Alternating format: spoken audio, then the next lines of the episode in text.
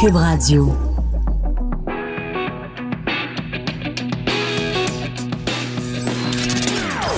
Des opinions bien à elle. Sophie Durocher. Son franc-parler ne laisse personne indifférent. On n'est pas obligé d'être d'accord. Bonjour tout le monde, c'est Sophie Durocher, très contente d'être avec vous en ce magnifique lundi 13 mai 2019. J'espère que vous avez passé une belle fin de semaine. J'espère que vous avez pu euh, soit célébrer la fête des mères avec votre maman si elle est encore vivante, ou que vous avez pu, si votre maman n'est plus avec vous, euh, lui rendre hommage de la, de la plus belle des façons. C'est toujours une période de réflexion, la fête des mères. Euh, si on est parent soi-même, ben, c'est un moment où on se, on se recueille en famille. Et vu que de toute façon, on est tous nés d'un papa et d'une maman, ou des fois de deux papas et de deux mamans, ben, c'est l'occasion de réfléchir à ce que nos parents nous ont apporté. Alors, tout ça pour dire, j'espère que vous avez passé une belle fin de semaine. Au cours de l'émission, on va, euh, bien sûr, comme tous les lundis, parler avec Lise Ravary. Ah, pas nécessairement d'accord aujourd'hui. Ça va être intéressant, ça. ça. Parce que des fois, les gens disent Ouais, toi puis Lise, vous êtes toujours d'accord. Non, non, non. Peut-être qu'aujourd'hui, lundi 13 mai, on va être en désaccord. On va parler également de la SAQ. Euh, vous savez qu'il y a des gens qui sont pour la privatisation, des gens qui sont contre, mais il y a des gens qui sont pour une situation mitoyenne, une solution mitoyenne, c'est-à-dire on garde la SAQ exactement comme elle est, mais on ouvre des cavistes, des petites boutiques avec des passionnés de vin. Donc, on va en parler un petit peu plus tard de l'émission. Mais d'abord, on commence avec Gilles Duceppe, ex-politicien, ancien chef du Bloc québécois. Bonjour Gilles. Bonjour. Bonjour. Gilles, on se connaît dans la vie de tous Oui, les jours, toi et moi. Alors, on va se, se tutoyer. Pas. Euh, écoute, la raison pour laquelle, la première raison pour laquelle je voulais que tu sois avec nous aujourd'hui, c'est que la semaine dernière, on parlait beaucoup de religion et de politique. Et bien sûr, il y a des journalistes qui ont demandé à François Legault, dans le cadre des consultations sur le projet de loi 21, croyez-vous en Dieu? Tout le monde, yap yap yap, s'est mis à parler de des croyances de nos politiciens. Et dans la presse, il y a euh, Denis Lessard qui a fait une sorte de d'état des lieux. Tel politicien y croit ça, tel politicien y croit ça. Et moi, je lis ça et je vois Gilles Duceppe a apostasié, renonçant explicitement à la religion. On se connaît, toi puis moi, depuis Oui. des années. Je ne savais pas que tu avais apostasié. Alors, je me suis dit, ben, faisons venir Gilles, il va nous expliquer pourquoi. Alors, on peut peut-être commencer par expliquer, pour ceux qui ne savent pas, c'est quoi l'apostasie? L'apostasie, c'est c'est de faire savoir à l'Église catholique, dans ce cas-ci, l'Église catholique, Mhm. quand j'ai été baptisé catholique, euh, de leur dire qu'on ne veut plus faire partie euh, de l'Église, euh, donc de retirer notre nom de leur liste parce qu'ils se revendiquent d'avoir tant de, de fidèles. Mhm. Alors moi, je suis athée, je respecte ceux qui sont croyants, et, euh, mais je trouvais que j'étais en contradiction. Et euh, choqué beaucoup là, depuis quelque temps de- avec ce qui se passe avec l'Église euh, catholique. Qu'est-ce qui te choquait le plus? Ben, leur attitude hypocrite. Moi, qui, qui ait des gays dans l'Église, j'ai pas de problème avec les gays. Je me suis battu pour le mariage gay. Mais qu'ils soient homophobes en même temps, puis qu'ils fassent la morale en disant c'est ça doit pas être le cas, c'est interdit, ben ça n'a pas de sens. Euh, je vois euh, la- euh, les cas de pédophilie, ça n'a pas de sens non plus. Les religieuses. Et, et là, j'ai été tellement estomaqué, j'ai vu deux reportages dernièrement. Euh, au Vatican, moi qui croyais qu'il y avait une majorité d'hommes qui y vivaient, il y a 30 000 personnes qui vivent au Vatican, 80% de femmes. Là, j'ai. Mais ce sont les servantes de ces messieurs. Ben voilà, puis il y a une misogynie. Et ces gens-là, on couche avec les religieuses, dans beaucoup de cas, et les font avorter s'il y a des enfants. Donc, hypocrisie Ah, à C'est nouveau. l'hypocrisie totale. Et les places n'ont aucune, les femmes n'ont aucune place dans l'Église. Euh, on, on nous dit que les prêtres n'ont jamais eu le droit de se marier, ce qui est faux. C'est faux. Ils avaient le droit jusqu'au concile du Latran 313, je pense. Et jusqu'en l'an 1000, c'était pas. euh, même si on s'était prononcé contre le mariage, c'était toujours permis. Et, et là, on a dit ça, ça suffit parce que l'héritage passe aux familles plutôt qu'à qu'à l'Église. C'est ça raison fondamentale. Hypocrisie, encore une Ben, fois. hypocrisie encore une. Ah, moi, je me suis dit, ça- n'a plus de, de- de sens. Et Mais tu des- aurais pu, par exemple, excuse-moi Gilles, tu aurais pu, par exemple, faire tous ces constats-là. Euh, Il y a des cas de pédophilie, l'Église Ouais. ferme les yeux. Il y a des cas de viol de religieuses, on ferme les yeux. Euh, Il y a l'hypocrisie par rapport aux homosexuels. Euh, aurais pu dénoncer tout ça et continuer quand même à dire, ben écoute, moi je vais plus à la messe, euh, je fais, je fais, je fais plus ma communion, mais quand même, j'ai été baptisé, puis qu'est-ce que ça change de ma vie d'avoir été baptisé Mais donc, quand on fait le geste de l'apostasie, c'est qu'on on, on dit vous m'avez forcé à être partie d'un club dont je ne veux plus être membre. Je ne dis pas nécessairement forcé, mais euh, parce que euh, ça se passait comme ça au Québec à, l'époque. Je n'ai pas choisi. Euh, On t'a pas demandé quand tu avais six mois, ouais, c'est ça. Alors, et, par la suite, je me suis dit, ben moi, je, suis athée, je, ne crois pas. Mm-hmm. Or, ceux qui croient, je les respecte. Mais je ne crois pas pourquoi mon nom serait parmi euh, les fidèles membres de l'Église catholique? Je dis, il y a une contradiction là. Hum. Euh, et je vais, euh, je suis pas pour vivre avec cette contradiction. Il est temps que je pose un geste.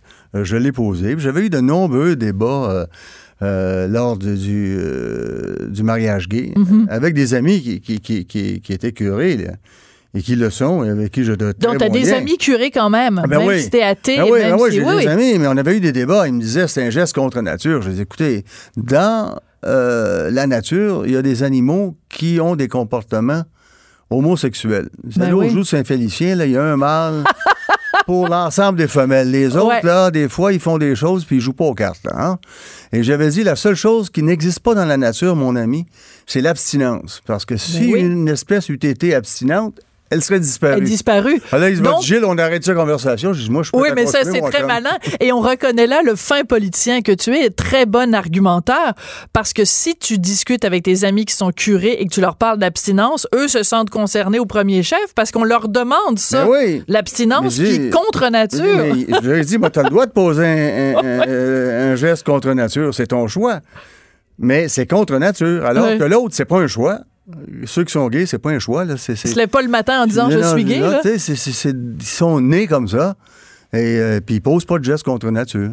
Alors, c'est très intéressant. Donc, tu as tout ce processus-là, toute cette réflexion euh, qui est. En quelle année tu as fait ton apostasie? Oh, c'est tout récent.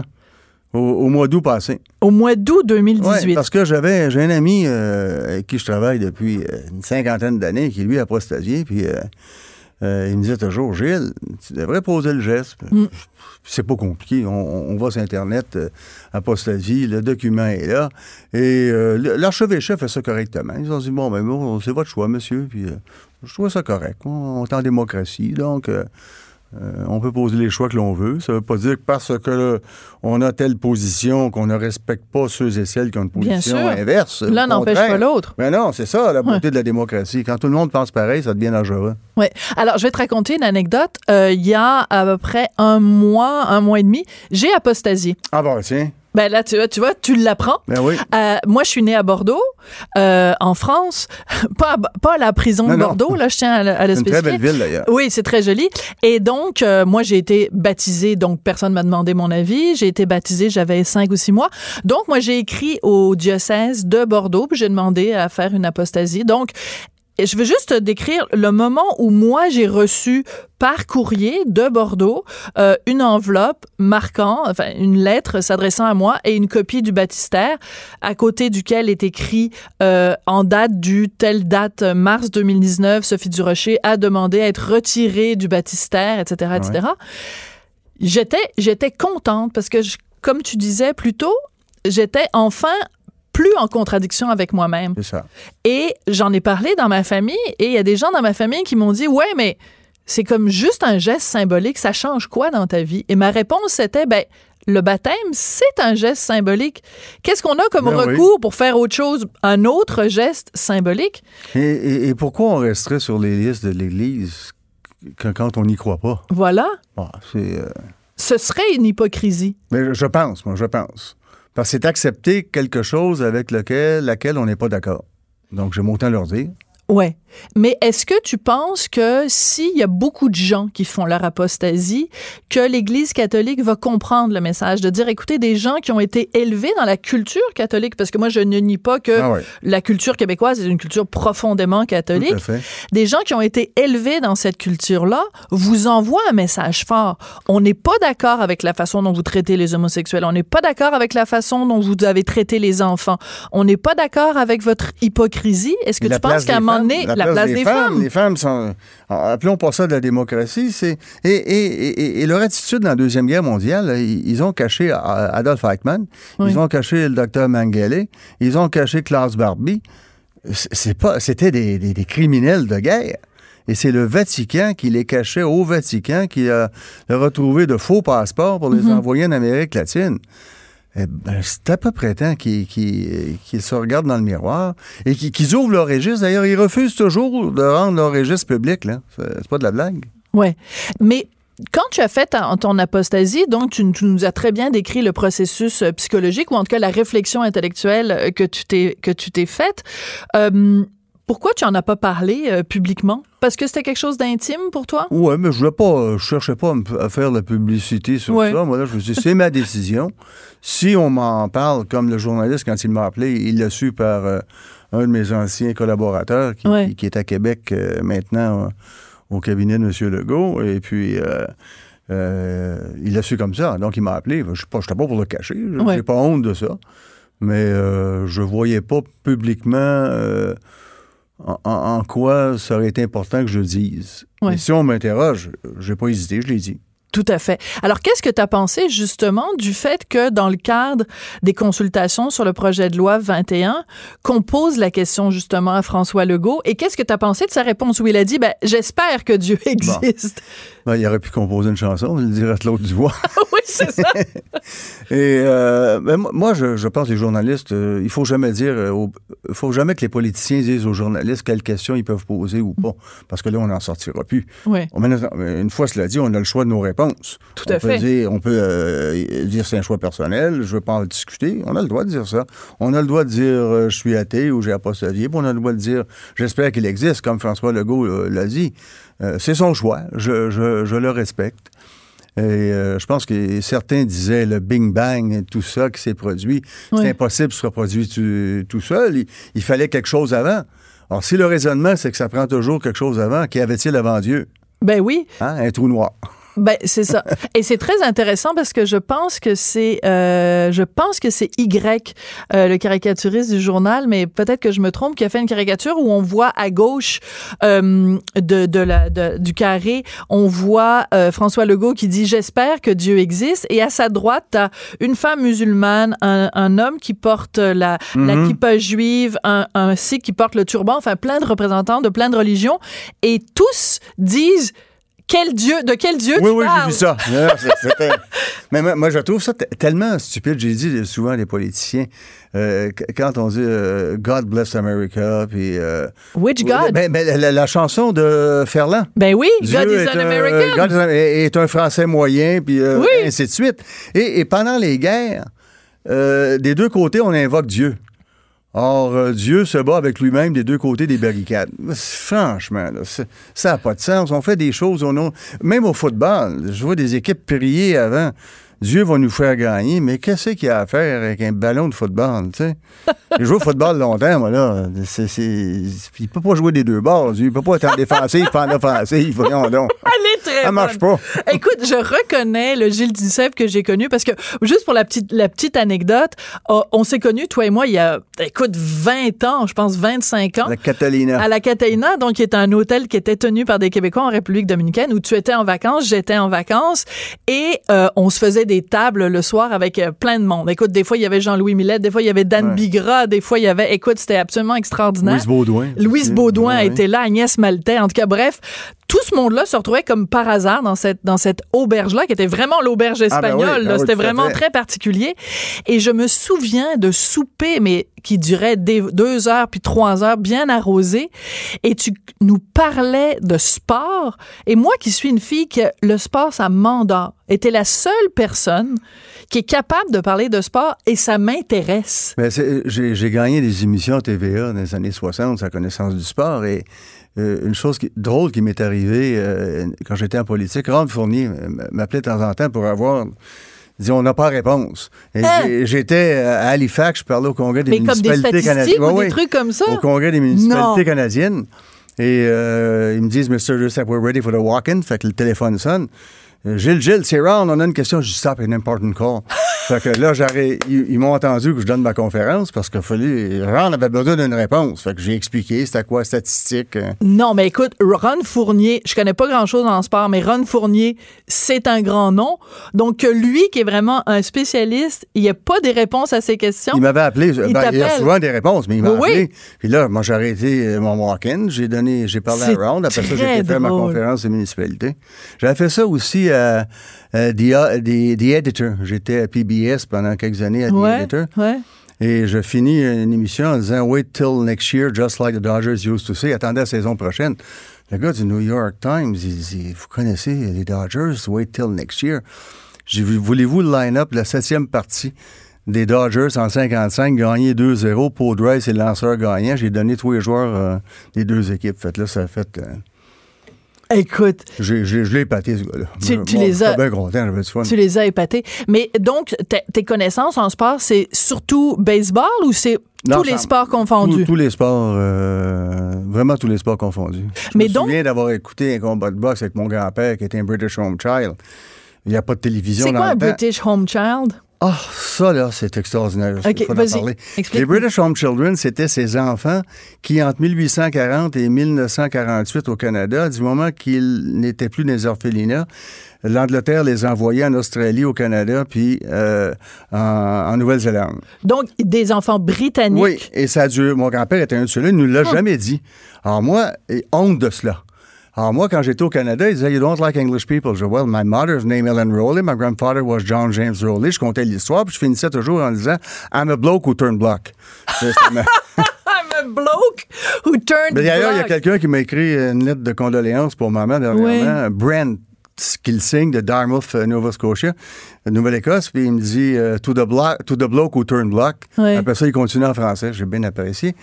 Mais, Mais euh, donc, il y avait les gens avec cette, cette mauvaise conception de toi qui pensaient que parce que tu défendais les intérêts du Québec, Moi, je suis pas contre les que autres. t'étais nous autres. contre les voyons Anglais. donc, ça n'a pas de sens. Ça n'a pas de sens d'être contre les autres.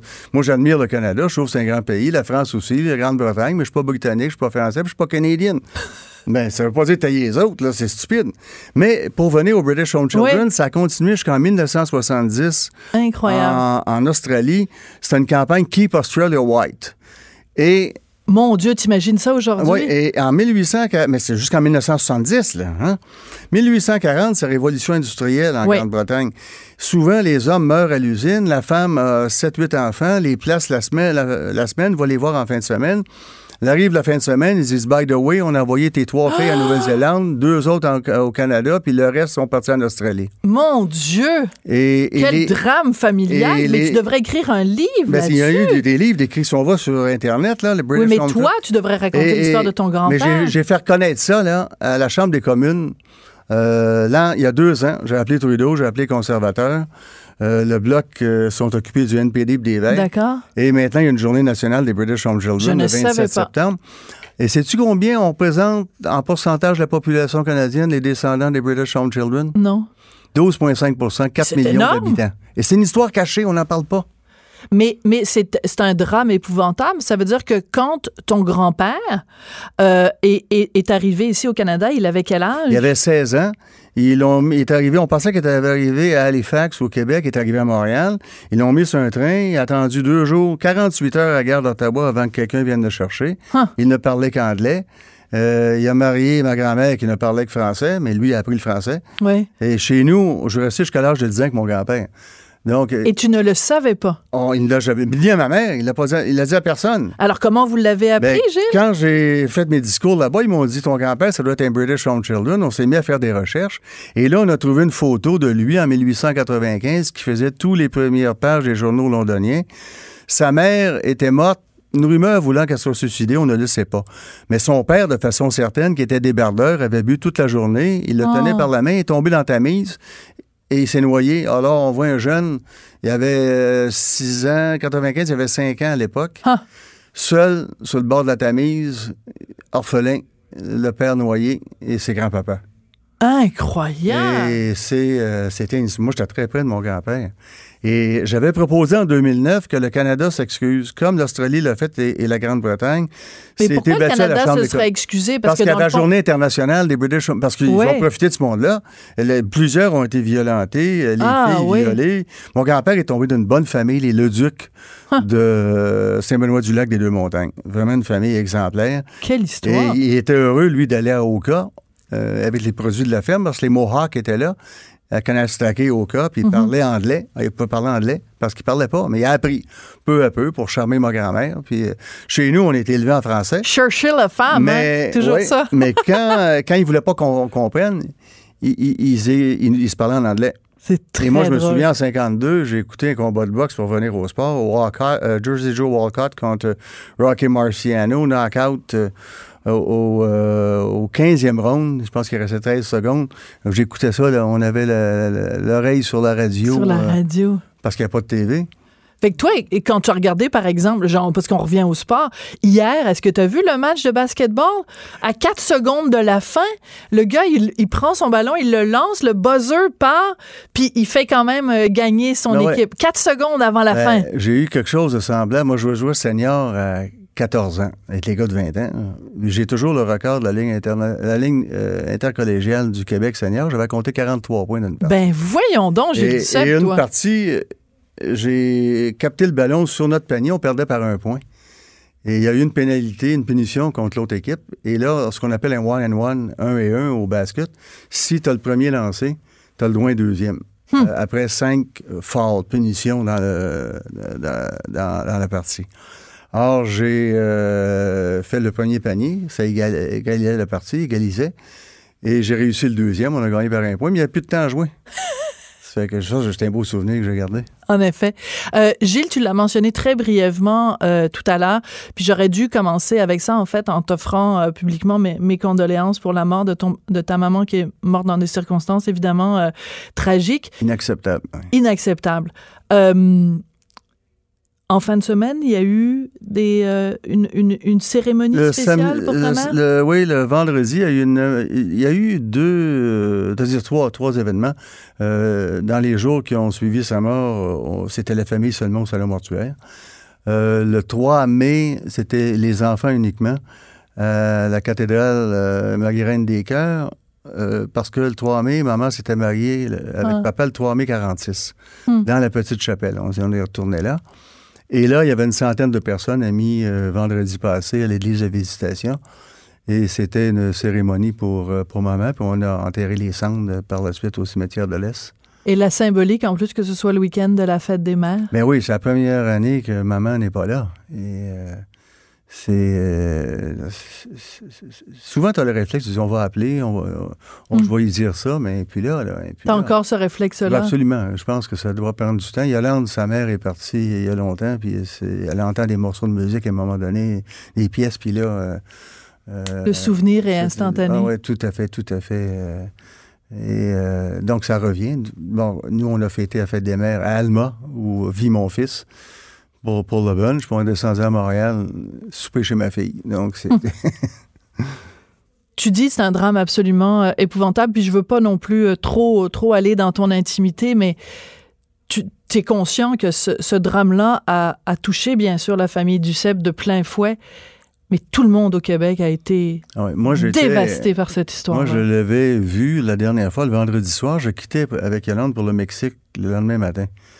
Et elle venait de se faire coiffer au centre-ville Mm. de Montréal. Euh, et la même coiffeuse que Claude Mayotte, d'ailleurs, l'animateur sportif. Ouais. Claude a vu trois jours après, maman s'est enregistrée pour dans deux semaines. Donc, tu sais, Ah. il fallait toujours qu'elle se fasse coiffer les cheveux euh, Ah, les, régulièrement. les mamans sont comme ça. Et euh, elle lisait ses journaux tous les matins, peut-être un roman par semaine. Hmm. Elle m'a- était vive, vive, et la vive. là. dernière parole qu'elle m'a dite, elle dit euh, Écoute, rapporte-moi des photos, j'étais Yolande, puis j'irai pas danser au Lion d'Or. Alors, après le salon funéraire, on était mangé euh, au petit extra qui, qui était À côté au du Lion d'Or. Se rappeler euh, du, Lion- du Lion d'Or. Et moi, je l'ai appris au Mexique. Et euh, j'ai eu tellement d'appels, beaucoup d'appels, également du Canada anglais. Euh, Oui, hein? Doug Ford m'a appelé, j'avais jamais parlé à Doug Ford de ma vie. Stephen Harper, avec Stephen Harper, j'avais d'excellentes relations. T'es pas d'accord, là? Mais de bonnes relations humaines. Ou Oui. Robinson. Mais au-delà de la politique, ces gens-là ont senti que le drame un- était... Ah oui, j'ai dû recevoir un 300 messages sur 2000 qui venaient du Canada anglais. C'est, Hmm. euh, et ça a touché les gens. J'espère qu'on aura le rapport de la coroner à la mi-juin. J'espère que les recommandations aideront à faire en sorte que de tels drames ne se reproduisent plus parce que c'est inacceptable, ça. Oui. Euh, Gilles, on parle de drame épouvantable. Je veux pas faire de, évidemment de comparaison, mais toi, comme politicien, euh, tu t'es beaucoup battu pour les droits Ouais. de toutes sortes de personnes dans la société. Quand tu vois le drame qui est arrivé il y a deux semaines euh, à Grenby, cette petite fille qui, qui, que, la, que la société québécoise a laissé tomber, je pense, quand on pense aux gens les plus vulnérables dans la société, c'est les plus jeunes et les plus vieux. Dans le cas de ta mère, on l'a laissé tomber. Dans le cas de cette petite fille, on l'a laissé tomber.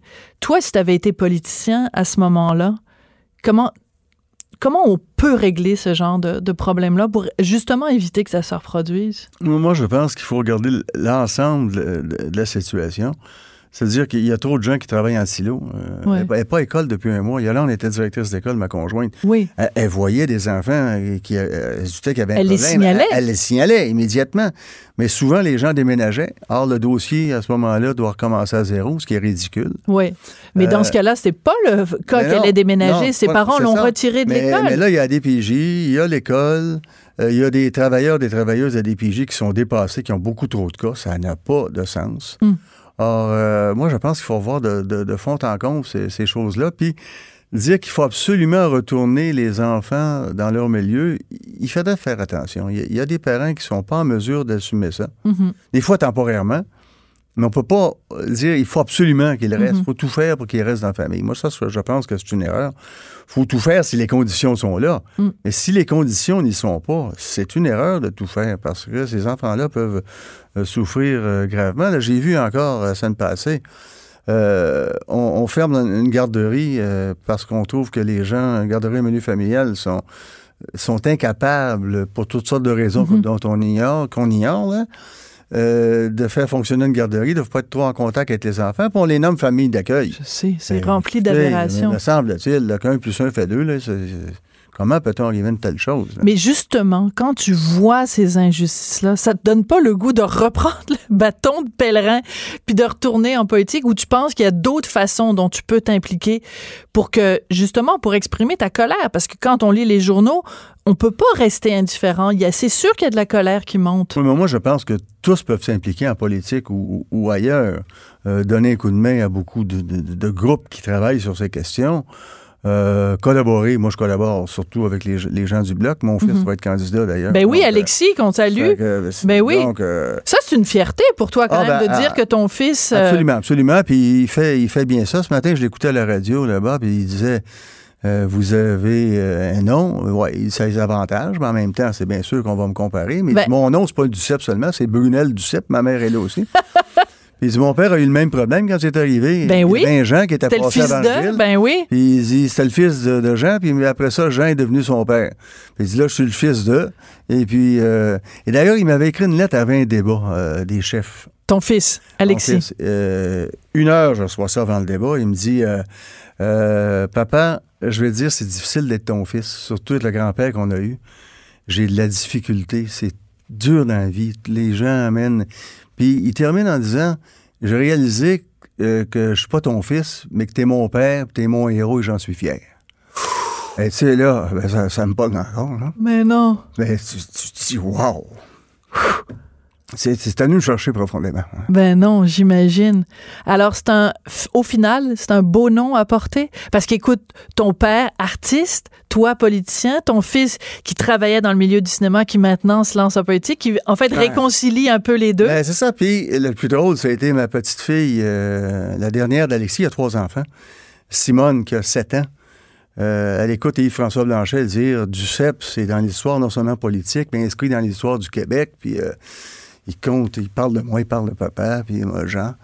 Puis Simone écoute ça, puis là, elle se retourne, ben, elle nous dit, euh, Yolande et moi, elle dit Moi, là, m'a dire à mon mari, le nom des enfants, ça va être Duceppe. J'adore ça. Ça, j'ai trouvé. Ah, ça, on est quelle belle fin, quelle belle fin pour Ouais. cette entrevue, Gilles. Merci beaucoup. Ben, merci. Ça a été vraiment un plaisir. Écoute, on a commencé à parler d'apostasie, puis on a fini à parler de, de tes petits-enfants. Ben, vois-tu? Hein, comme quoi, tout est dans tout, comme disait Raoul Duguay. peut croire, même si on n'a pas sa vie. Absolument. Merci, Merci. beaucoup, Gilles. Ça a été un plaisir euh, de te parler. On n'est pas obligé d'être d'accord. Joignez-vous à la discussion. Appelez ou textez 187 Cube Radio. 1877 827 2346. Euh, en fin de semaine, fête des mères, peut-être que vous êtes allé chercher des petites bulles pour votre euh, euh, maman ou pour euh, votre grand-maman ou pour votre épouse. Mais c'est particulier quand même, la SAQ. La fin de semaine, le dimanche, ça ouvre à midi. Mais tu fais un brunch chez toi, comment tu fais? La SAQ, ça fait longtemps qu'on le dit, leurs horaires ne fonctionnent pas en fonction des besoins des gens. N'importe quel commerce adapte son horaire en fonction des gens qui desservent. Hein? C'est le client a toujours raison. Mais à la SAQ, non, c'est pas comme ça que ça se passe. Ça, c'est une des nombreuses critiques qu'on peut faire à la SAQ. Mais donc, il y a des gens qui vont jusqu'à dire il faudrait privatiser dans la SAQ. Il y en a d'autres qui disent ben non, il y a d'autres solutions, des solutions mitoyennes. C'est le cas de Frédéric Laurent. Il est professeur d'économie à l'Université du Québec à Trois-Rivières. Il a écrit euh, une lettre euh, en fin de semaine, justement, qui s'intitule Non à la privatisation, oui aux cavistes. Il est en ligne. Bonjour, Monsieur Laurent. Bonjour. Alors, on peut peut-être expliquer, parce que c'est pas tout le monde qui connaît nécessairement l'expression, puisque cette réalité-là n'existe pas au Québec. C'est quoi un caviste? Ben, un caviste, en fait, c'est tout simplement une petite boutique de vin et d'alcool, euh, souvent qui vont être spécialisés dans un domaine, par exemple dans les vins d'Italie ou les whiskies ou tout ce qui est euh, les- la mode cocktail, là, donc des, des vodkas, des gins, des choses comme ça. Donc, c'est une boutique spécialisée qui est relativement petite et souvent, c'est des gens qui sont passionnés, là, qui, qui sont propriétaires de ça. Euh, puis l'idée, c'est de compléter le réseau de la SAQ. Donc, la SAQ, on ne privatise pas, on ne touche pas. C'est un beau réseau de 400 succursales à travers le Québec. Donc, toutes les localités québécoises sont servies par la SAQ. Ça, c'est vraiment un avantage. SAQ, un des plus grands acheteurs au monde, c'est aussi un avantage. Mais en complément, on met ces petits cavistes, donc ces petites boutiques de vin, qui vont être capables de mieux servir le client, soit des clients qui sont très connaisseurs et qui ont besoin de vraiment des concerts pointus, soit des gens qui s'y- s'y retrouvent pas dans toutes ces histoires de vin, puis qui voudraient avoir un accompagnement qui est plus personnalisé. Mhm. Puis ce qui est important dans le vin, c'est qu'on raconte des histoires là. Tout à fait. Et ça, la SAQ, je sais que le service à la clientèle de base, il est excellent, mais il n'y a pas tout le monde. La plupart ne sont pas assez spécialisés, ne sont pas assez connaisseurs pour raconter des histoires du vin, puis amener le client vers des nouvelles choses. Mhm. Plus, Oui. Surtout les petits producteurs, parce que c'est là que le fun est pour vrai. Là. Ah oui, c'est vrai. Mais en même temps, vous savez très bien comment ça, va- ça va fonctionner. Et euh, je sais pas où vous vous situez, vous, sur euh, l'échiquier politique, si vous êtes plus à droite ou plus à gauche, ou si vous êtes plus pro-syndicat ou euh, plus méfiant face aux syndicats. Mais vous savez que cette idée-là que vous avancez d'avoir des cavistes, c'est pas une idée qui est nouvelle, mais c'est une idée qui, qui- qui a besoin d'être ramenée de temps en temps. Vous savez très bien que demain matin, le syndicat des employés de la SAQ va se mettre à hurler en disant non, non, non, il est hors de question. Les seules personnes qui peuvent parler de vin au Québec, c'est les employés de la SAQ. Qu'est-ce que vous répondriez à cet Ben, argument-là?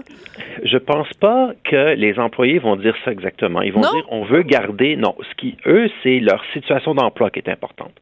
Et moi, ce que je pense, c'est que si on permet un projet pilote avec un certain nombre de cavistes, puis lesquels on va choisir, parce que je suis sûr qu'il y a beaucoup gens qui ont des projets de cavistes, on va choisir ceux qui rapportent le plus de valeur ajoutée aux consommateurs.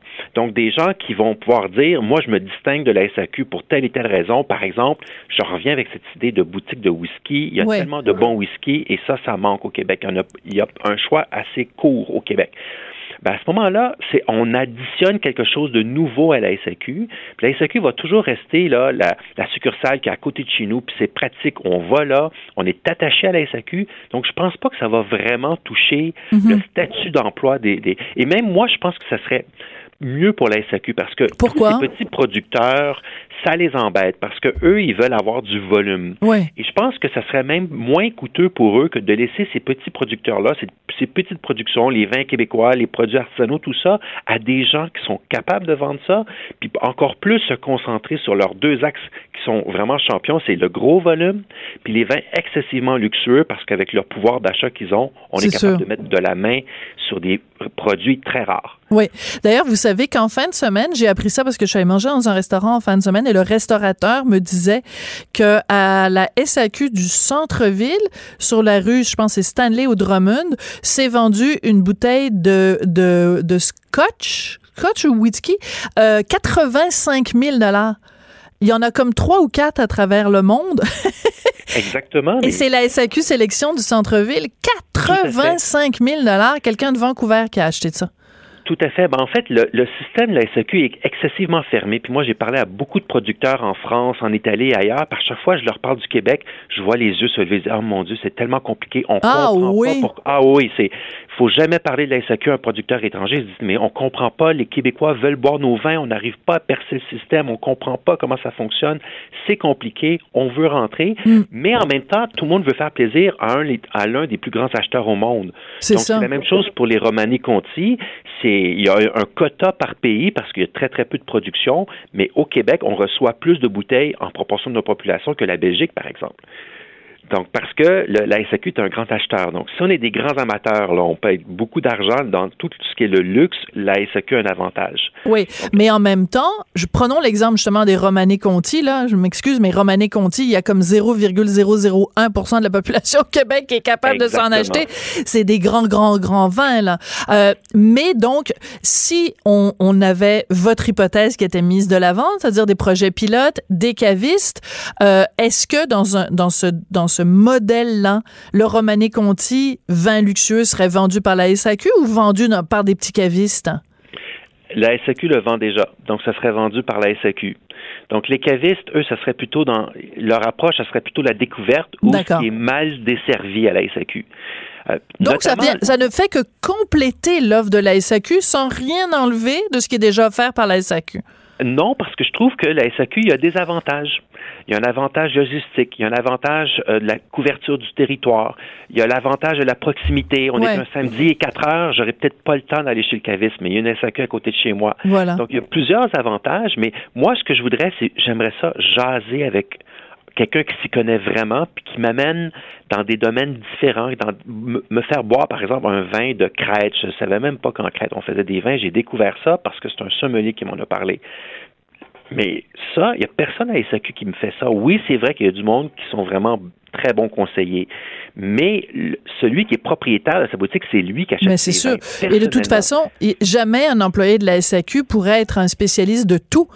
Il peut pas être à la fois un spécialiste du scotch, du gin, de, de- des, des petits producteurs du fin fond du Bordelais et euh, des, des vins du Nouveau Monde. Là, tu peux pas. Il faut que tu choisisses à un moment donné. Là. c'est exactement la même la même différence qu'entre un Provigo qui vend du fromage québécois et une fromagerie spécialisée qui vend le fromage québécois. Oui. Il y a un bon service à la clientèle chez Provigo, chez Métro, chez IGA, mais ils sont pas capables de nous conseiller au-delà d'un certain niveau. Si on va dans une fromagerie, ils vont nous conseiller, puis ils vont même nous suggérer d'autres choses, puis ils vont nous expliquer. Et c'est tout le problème des vins québécois, parce qu'aujourd'hui, les vins québécois, il y en a des très bons, et il y en a beaucoup maintenant qui sont très bons.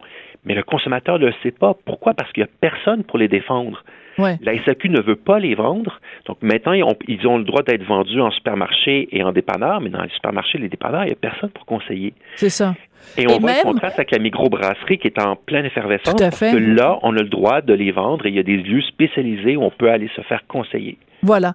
Mais ce qui est intéressant, ce que j'aime beaucoup dans votre dans votre proposition, que vous avez vraiment très très bien détaillé dans, dans cette lettre ouverte, c'est que vous dites aussi le fait que un caviste, ce soit par définition quelqu'un qui est un qui est un passionné, qui est un spécialiste passionné, euh, ça pourrait aussi euh, donner lieu, par exemple, à euh, des dégustations. On peut, on peut penser euh, même avec euh, euh, des, des accords mais vins ou tu sais, il y, y a toute une approche différente de l'alcool parce que à la SAQ, bon, c'est sûr qu'il y a des endroits où il y a des dégustations là, mais tu sais, dans, dans un petit cop en plastique, Madame, voulez-vous goûter le vin qui est en spécial cette semaine là pas Oui, ça, là, une dégustation, là. Les dégustations, c'est toujours payé par le producteur. Ce qui fait qu'il y a seulement les plus grands producteurs mondiaux qui sont capables de se payer ça. Donc, on vient à des vins qui sont excessivement, moi, ce que j'appelle des vins bamals. C'est, c'est rien d'extraordinaire. Ouais. Le petit producteur n'a pas les moyens financiers de faire des dégustations dans une SAQ. Et ça aussi, c'est triste. Donc, on a l'impression qu'on découvre quelque chose, mais en fait, on découvre rien du tout. Ouais. Les cavistes vont faire ça. Ils peuvent faire des cours, des formations, ils peuvent faire des dégustations, ils peuvent effectivement faire des accords avec des mets. Il peut avoir, par exemple, une boutique italienne avec euh, des pâtes italiennes, des mets italiens, puis des vins italiens. Arrêtez, vous On me peut- donnez faim, là. mais c'est ça, c'est le plaisir, parce que vous m'avez demandé est-ce que je suis à gauche ou à droite sur ce sujet-là, je ne le sais pas. Moi, c'est juste le plaisir de la diversité, Oui. le plaisir de découvrir des choses. Puis c'est de la gastronomie. Puis au Québec, on est là. Et j'oserais dire que c'est la seule société occidentale que je connaisse où les sommeliers sont connus. Oui. C'est vrai? Ben oui, on pense Même à Élise les Lefebvre. sommeliers sont Oui. pas connus. Oui, tout à fait. Puis euh, on pense ben, évidemment à notre euh, François Chartier qui maintenant, bon, il nous a, il nous a, il nous a abandonnés, il est parti à Barcelone. là, puis, euh, mais non, mais c'est sûr, on, en fait, on en fait des vedettes. Vous avez tout à fait euh, raison. Vous avez écrit un livre qui s'intitule Où sont les vins Le problème de la distribution des vins et des alcools au Québec.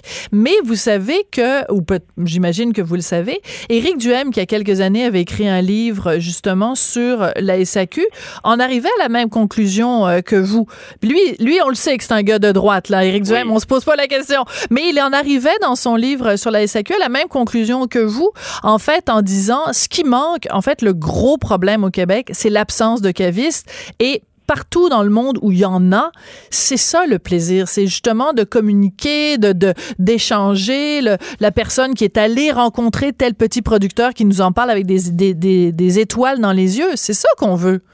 Ben, c'est exactement ça. Et les gens me disent, oui, mais c'est un, un projet pour les pour les connaisseurs de vin ou les, le luxe. C'était des boutiques de luxe absolument Pas forcément, non. Parce Ouais. que, au contraire, des gens qui n'y, qui n'y connaissent absolument rien, mais qui veulent découvrir, ils ont justement besoin d'une approche qui est personnalisée, où on leur raconte, on leur explique les affaires, on leur dit pourquoi le vin va goûter ça, puis qu'est-ce que le vin va goûter. Puis si jamais c'est pas bon dans leur goût, euh, le, le caviste va pouvoir les réaligner sur quelque chose d'autre. Ouais. Alors, encore une fois, je sais qu'à la SAQ, il y a des gens qui sont très, très bons. Mais c'est plus généraliste. C'est, la SAQ, c'est une espèce de Costco du vin. Puis ils ont une approche Costco du vin où ils vont prioriser des grands volumes, des grandes multinationales, parce que c'est des, des compagnies qui ont les moyens financiers d'avoir de la place à la SAQ puis de faire des activités de promotion. Mais pour les petits producteurs, il faudrait laisser un petit peu de place aux cavistes. Encore une fois, c'est pas une orientation de gauche ou de droite. C'est vraiment pour moi, mon- je suis un économiste, mais j'ai du plaisir à découvrir des nouvelles affaires. C'est, euh, l'orientation n'est ni de droite ni de gauche, mais elle vient du fond du cœur.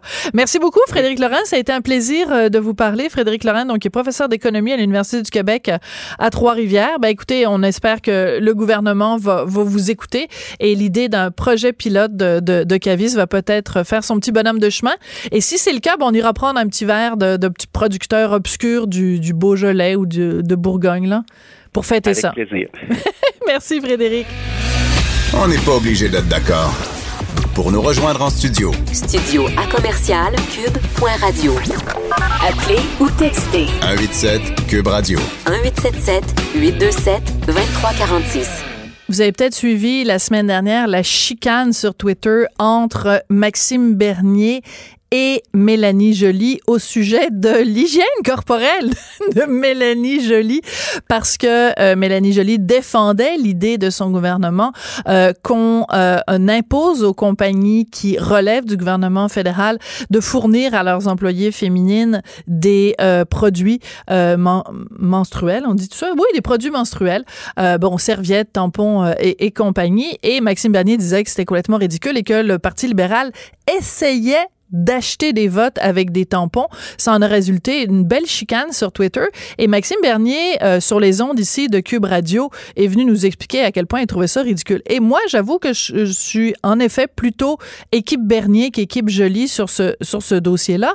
Et là, on apprend qu'au Québec, euh, il y a euh, trois jeunes femmes qui ont formé un regroupement qui s'appelle En règle Québec et elles veulent que au Québec, dans les écoles, les produits menstruels soient gratuits. L'argument, c'est de dire, ben, si le papier de toilette est fourni, Euh, le savon est fourni, mais les papiers pour s'essuyer les mains sont fournis. Pourquoi on fournit pas aussi des tampons et des serviettes?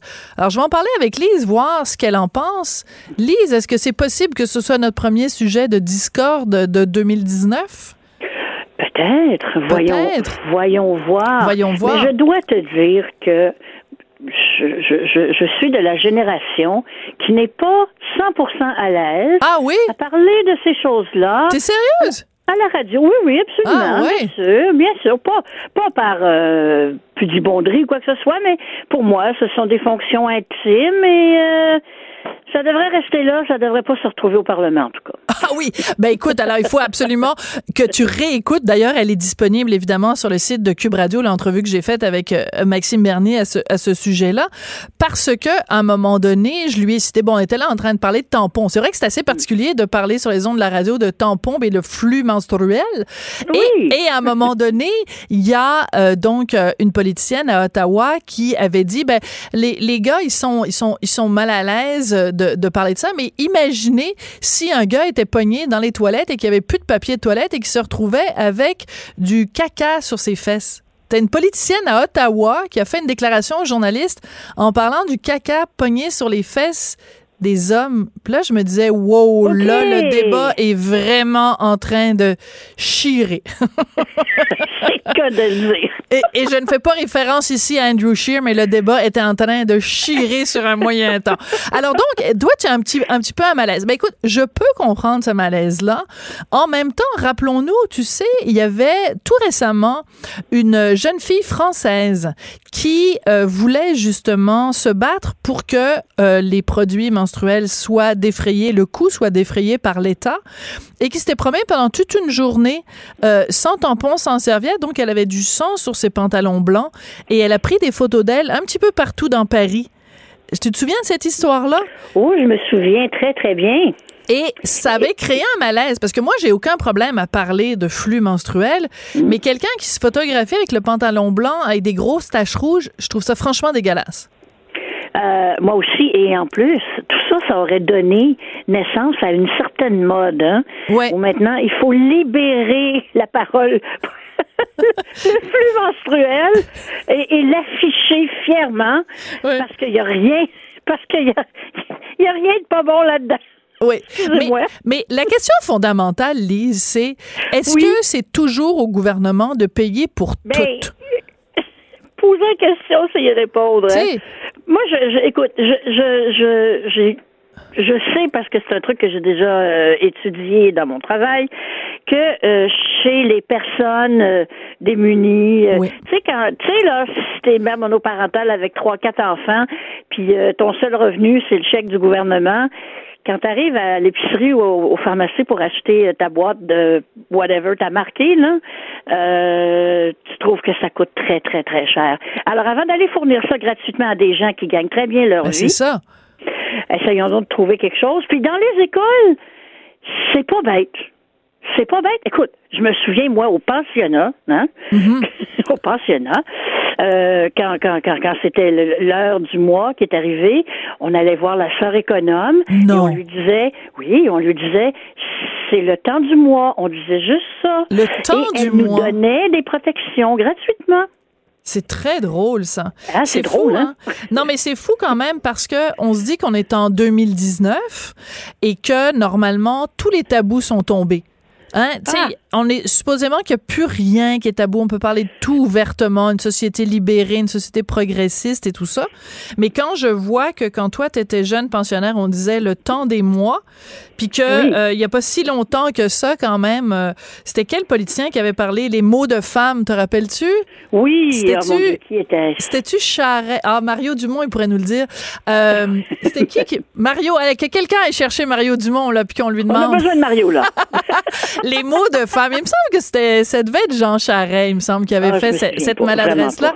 Mais donc, euh, le, le vocabulaire reste encore quand même très euh, délicat. Tu sais, quand il y a des publicités, par exemple, à la télé pour les tampons, Mario, es-tu là? OK, viens-t'en, viens-t'en au micro. Qui avait parlé des, des mots de femme, M-A-U-X?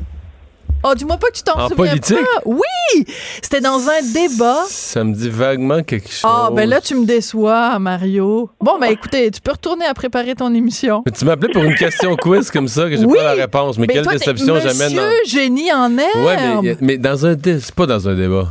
Oui, eh ben, il me semble que c'était dans un, des mots de femmes. M-A-U-X. Ah, ben là, j'ai trois recherchistes là, qui sont en studio. Attends, mais là, si que- l'expression est exacte, ils vont la- avec Google, ils vont la trouver Ils tout vont la là.